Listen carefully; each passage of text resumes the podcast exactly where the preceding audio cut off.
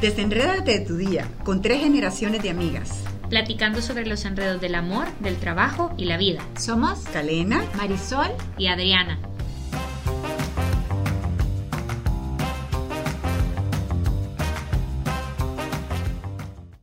¿Perdonar o no al infiel? ¿El amor aguanta todo? ¿Se puede tener un matrimonio mejor después de una infidelidad? Hola niñas, ¿se pueden creer que es el podcast número 5? Estoy emocionadísima de pensar que vamos caminando, avanzando y que cada semana la ilusión de leer, investigar, resumir, volver a resumir y, y hacer preguntas que nos, les puedan interesar a ustedes tanto como a nosotros. Muchísimas gracias por seguirnos en Instagram. Estamos como las desenredadas de verdad. Eh, ahí pueden encontrar más información de todos estos temas y nos podemos comunicar directamente.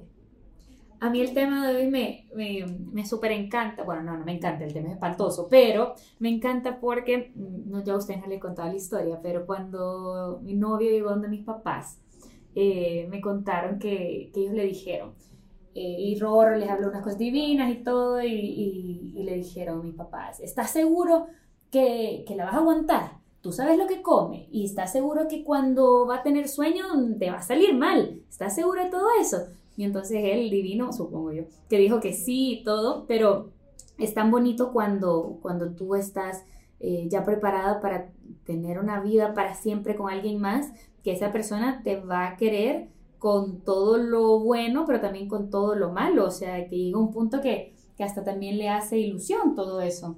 Y la verdad es que si nos ponemos a ver, se ha puesto de moda el poner en escena las pedidas de mano a cual más espectacular.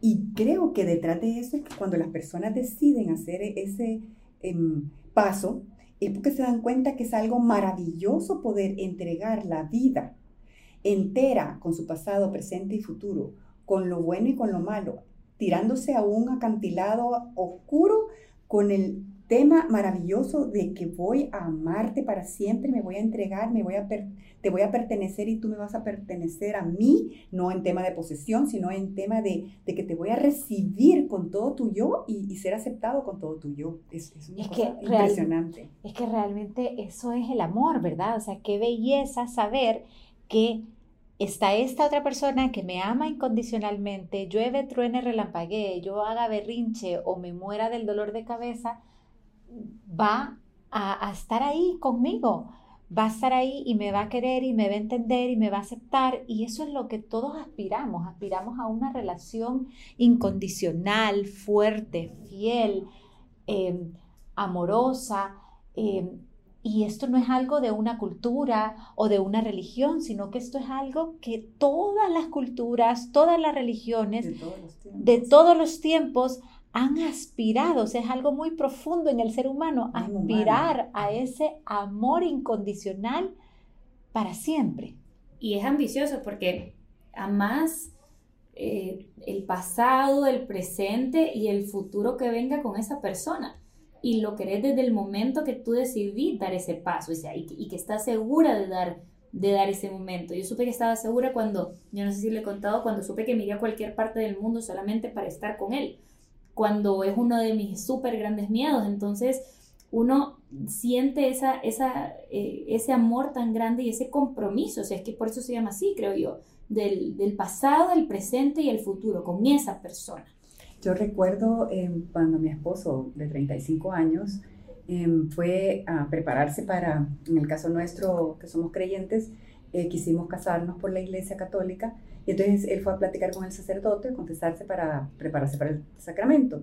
Y entonces el em, sacerdote, que era muy amigo y un hombre muy santo, muy sabio, le preguntó, ¿tú amas a Calena? Entonces él me contó que por supuesto que él contestó que con todo el alma. Y la siguiente pregunta del sacerdote fue, ¿y la amas con todo y sus defectos? Entonces él dice que él está eh, tartamudeó. un poco porque empezó a tratar de decir, bueno, lo que tenga puede ser que ya casado lo va a cambiar. Entonces le dijo el sacerdote, no te cases, porque si no amas los defectos de Calena, no te cases porque es la aceptación completa de la otra persona para amarla incondicionalmente. Realmente es, es una aspiración que está en el corazón humano, no es como que la sociedad me hace que yo desee como hombre o como mujer eh, un amor de esta naturaleza. No, es que la mayoría de los seres humanos quiere ser amado de esa forma, aunque sea una sola vez en su vida. Y ese querer ser amado de esa manera tan total, tan completa, va a extremos que ahorita pudiéramos llamar hasta, no sé, exagerados o, fanáticos. Pero yo escuché, no en la que me dieron a mí de charla matrimonial, pero escuché la preparación de otras parejas que el sacerdote los puso frente a frente y les dijo, a ver si pueden decir esto, una dinámica, a ver si pueden decir esto, te amo aunque no me ames. Y entonces, claro, entonces había como esa tensión y entonces aquellos como que sí, lo digo, ¿vea? te amo aunque no me ames, ok, hasta suponiendo que no va a pasar. Sí, suponiendo que... que vale. Ajá.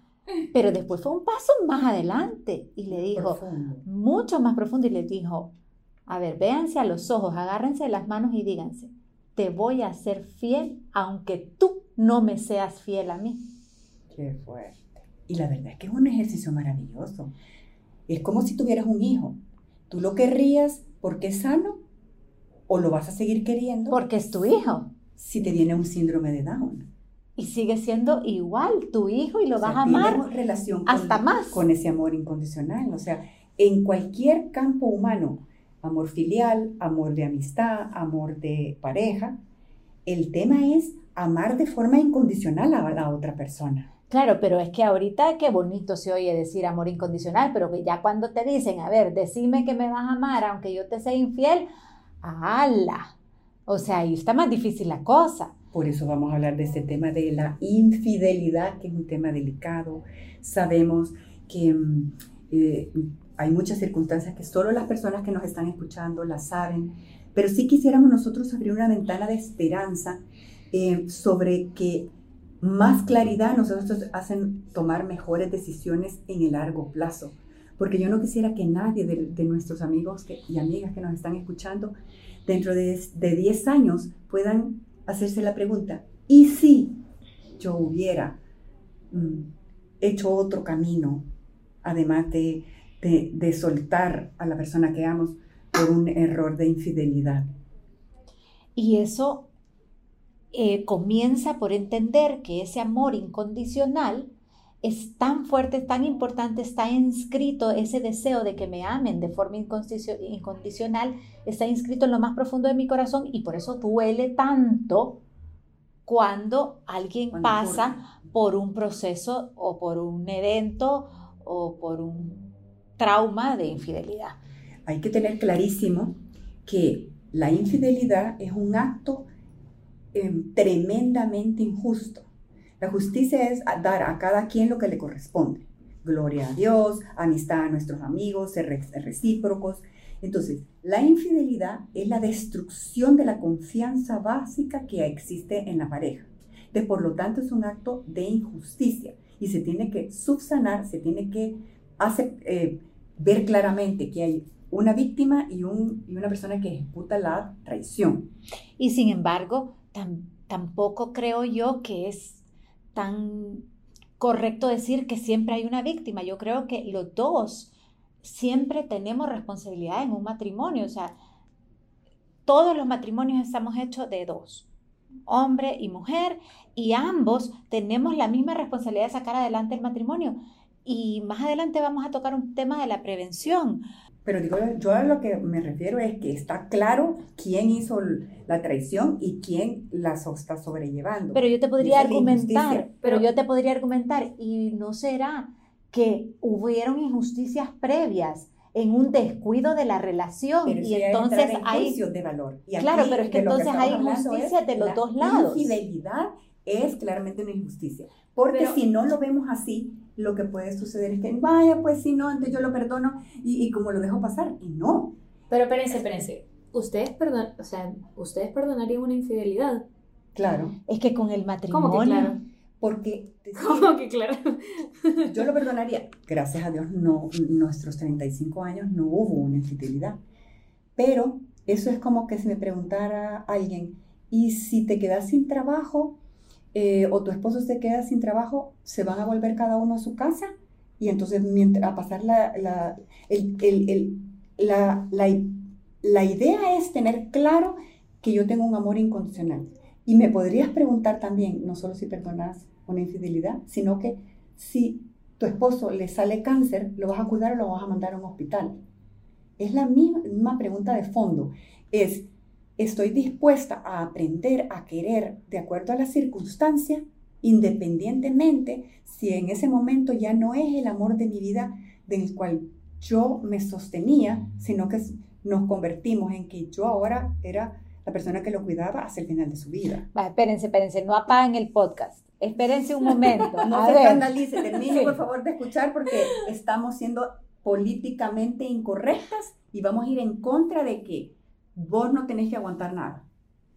Yo creo que un, disclaimer importante para poder eh, continuar hablando sobre, sobre ese tema es decir que habrá pocos casos en los que no habrá reconciliación posible, pero ¿verdad? No son esos casos de los que vamos a hablar Haremos otro podcast sobre eso, sobre cómo reconstruirse, reconstruirse cuando salimos de una situación difícil. Cuando te tenés que salir. Tenés que salir. Pero volviendo, digamos, a los casos que, que hay reconciliación. A ver, es que antes de que pueda haber una reconciliación, tiene, tenemos que entender por qué dolió tanto, tenemos que Porque entender... Porque te machacaron, o sea, ese es un tema también de, de, dignidad, o sea, te dolió, te, como que te dieron un cachimbacito, pues, bastante grande. Claro, no, y no fue chiquito, fue inmenso. Yo, yo, por ser correcta, pero ya la dije al final. A ver, es que... es un gran dolor. Es un dolor tan profundo. Yo una vez escuché a una profesora diciendo que el dolor que sufre una persona que ha vivido la infidelidad en su pareja es peor que si se hubieran muerto sus padres. O sea, es un dolor inmenso y es real y es traumático y es terrible, sí. pero todos conocemos eh, historias. No la hemos vivido, pero, pero una hermana, un cuñado, una, un hermano o nuestros papás. Entonces sabemos y sufrimos por el que está sufriendo. Y también dicen los expertos, y yo lo he vivido con mis amigos o amigas que han cometido la infidelidad, el dolor que, que tienen ellos también, como los que traicionaron la confianza del amor de su vida y que se dan cuenta que se rompió en pedazos lo que tenían. Entonces aquí la pregunta que hemos hecho, ¿se puede perdonar todo? ¿Se puede eh, reconstruir una, una relación después de una infidelidad? Yo creo que es bonito hacer como la analogía, yo lo veo así, con lo que ustedes literalmente me están enseñando. Es como esos platos japoneses que cuando se rompen, eh, las grietas se llenan con, con, con como liquidito de oro. Entonces siempre se ve ahí la ruptura, porque no, no es fácil, pero es lo que hablamos en el podcast pasado, se perdona y, y se sigue adelante y eso ayuda quizás como a crecer como pareja. A mí me cuesta entenderlo, pero eh, creo que, que, que al final es lo que ustedes dicen, una pareja cuando, cuando decide hacer ese compromiso para toda la vida, es para toda la vida. Es en las buenas, en las malas, en la salud, en la enfermedad y pase lo que pase. Lo que pasa es que no es que vas a perdonar insofacto y todo va a estar igual. Si ha habido una infidelidad, hay un duelo, hay además eh, un discernimiento de si va a haber reconciliación y de qué era lo que pasaba antes. Por eso decía yo que no se puede hablar solo de un culpable. En la mayoría de matrimonios han habido dos culpables.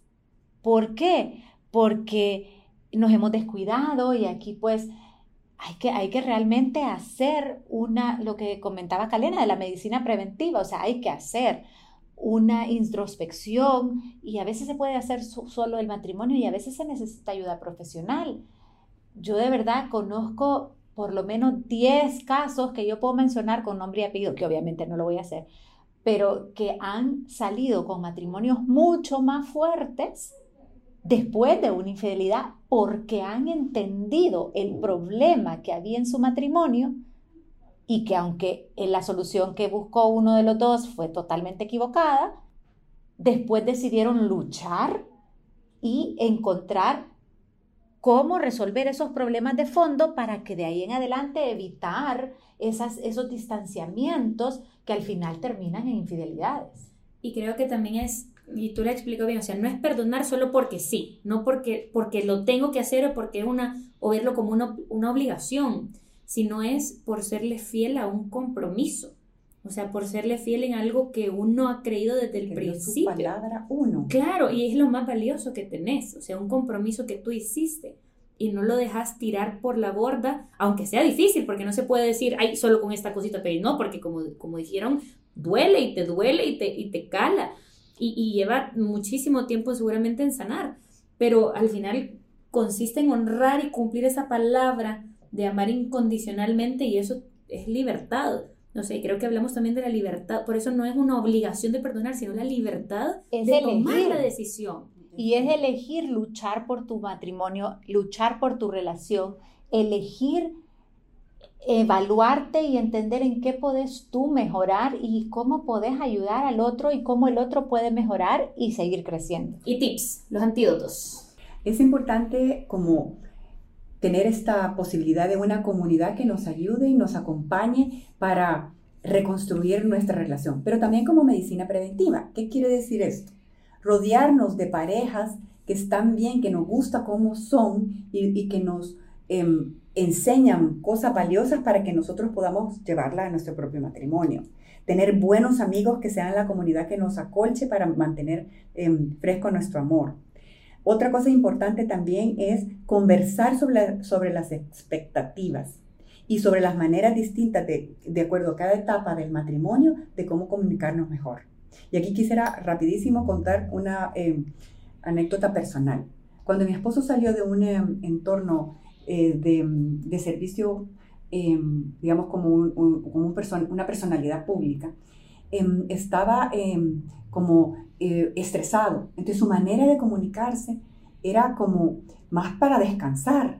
Y yo pretendía que tuviéramos más em, tipo de, conversaciones de qué te pasa, cómo te sentís, como estaba antes, cuando él estaba siendo una persona con un trabajo como normal en, la sociedad civil. Y entonces, ¿qué, ¿qué, hicimos nosotros cuando nos dimos cuenta que nos amábamos un gran montón, pero necesitábamos una nueva metodología de, para conversar?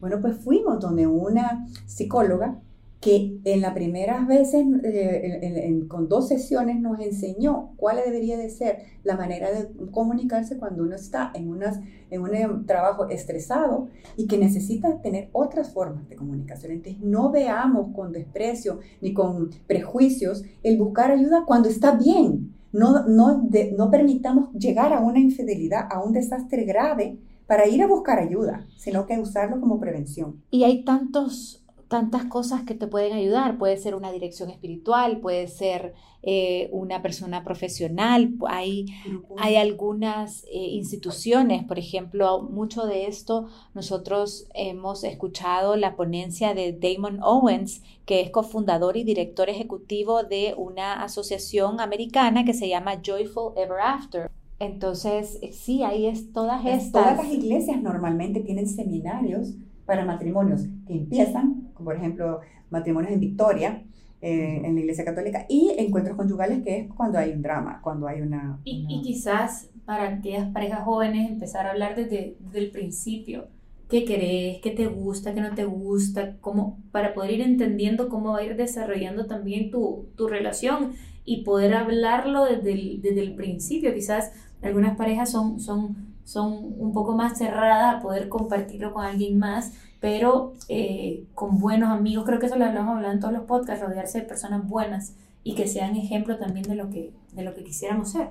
Y luego, si ya estamos en la situación o si ya hay una pareja que llegó a la situación de infidelidad, entonces también saber que no tiene que ser el final, que puede haber una luz que va a ser mucho más brillante que lo que había al principio, puede ser mucho mejor porque hemos logrado conocernos, hemos logrado entender cuál había sido la, dónde se había roto y meter ese líquido de oro que decía Adri para luego sanar esa herida con perdón, con amor, dejando atrás cualquier resentimiento para realmente surgir como persona. Síguenos en el siguiente capítulo de Las Desenredadas para conocer más de todas aquellas cosas que nos enredan en la vida, el trabajo y el amor. Y cómo desenredarlas para ser felices.